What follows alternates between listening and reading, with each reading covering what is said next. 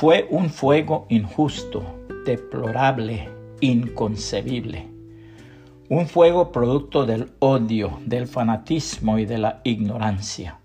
Un fuego que, sin que importe su causa, quemó como todos los fuegos. Un fuego que arrasó una sinagoga judía en Nueva York tres días antes de la fiesta de Yom Kippur. En ese incendio, que provocaron dos adolescentes de 12 y 15 años de edad, se quemaron seis rollos manuscritos de la Torá, el Pentateuco de Moisés, de inmenso valor artístico, religioso y sentimental. Estos rollos escritos a mano con caligrafía artística estaban valorados en 50 mil dólares. Todavía hay en el mundo un incomprensible fanatismo racial y religioso. Todavía hay personas que odian a otras solo porque no son de la misma raza, de la misma religión o porque el color de su piel es diferente.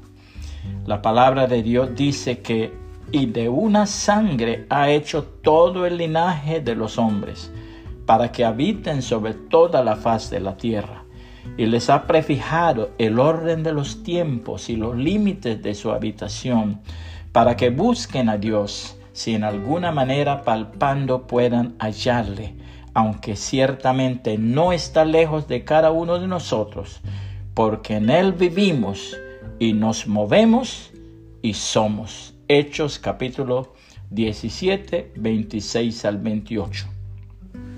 Hay quienes piensan que quemando una sinagoga o una iglesia o incluso la Biblia se acaba con su mensaje.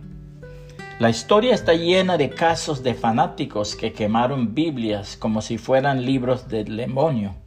Formaron inmensas fogatas en las plazas públicas de muchas ciudades de toda Europa, arrojando ejemplares del sagrado libro en las llamas y quemando también a centenares de fieles cristianos que tenían ese sagrado libro como su mayor tesoro.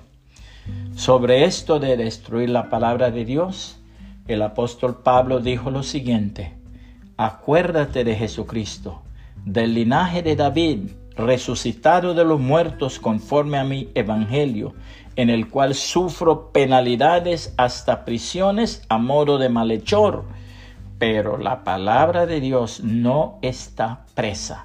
Segunda Timoteo 2, 8 y 9. Se puede encarcelar al predicador del Evangelio de Cristo. Se le puede inclusive asesinar, pero no se puede extinguir la sagrada palabra de Dios. Aunque destruyan el libro físico, jamás se puede destruir su contenido. Es que siempre queda escrito en el corazón de los creyentes y por cada cristiano sacrificado surgen miles más así como por una Biblia quemada se imprimen cien mil más. El cielo y la tierra pasarán, pero mis palabras no pasarán. Marcos 13:31. El mensaje del amor redentor de Dios y del Evangelio del Señor Jesucristo que da salvación a toda la humanidad se seguirá predicando a pesar de las hogueras y las cárceles.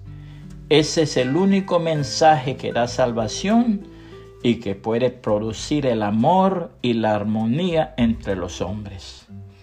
Que el Señor Jesucristo le bendiga y le guarde.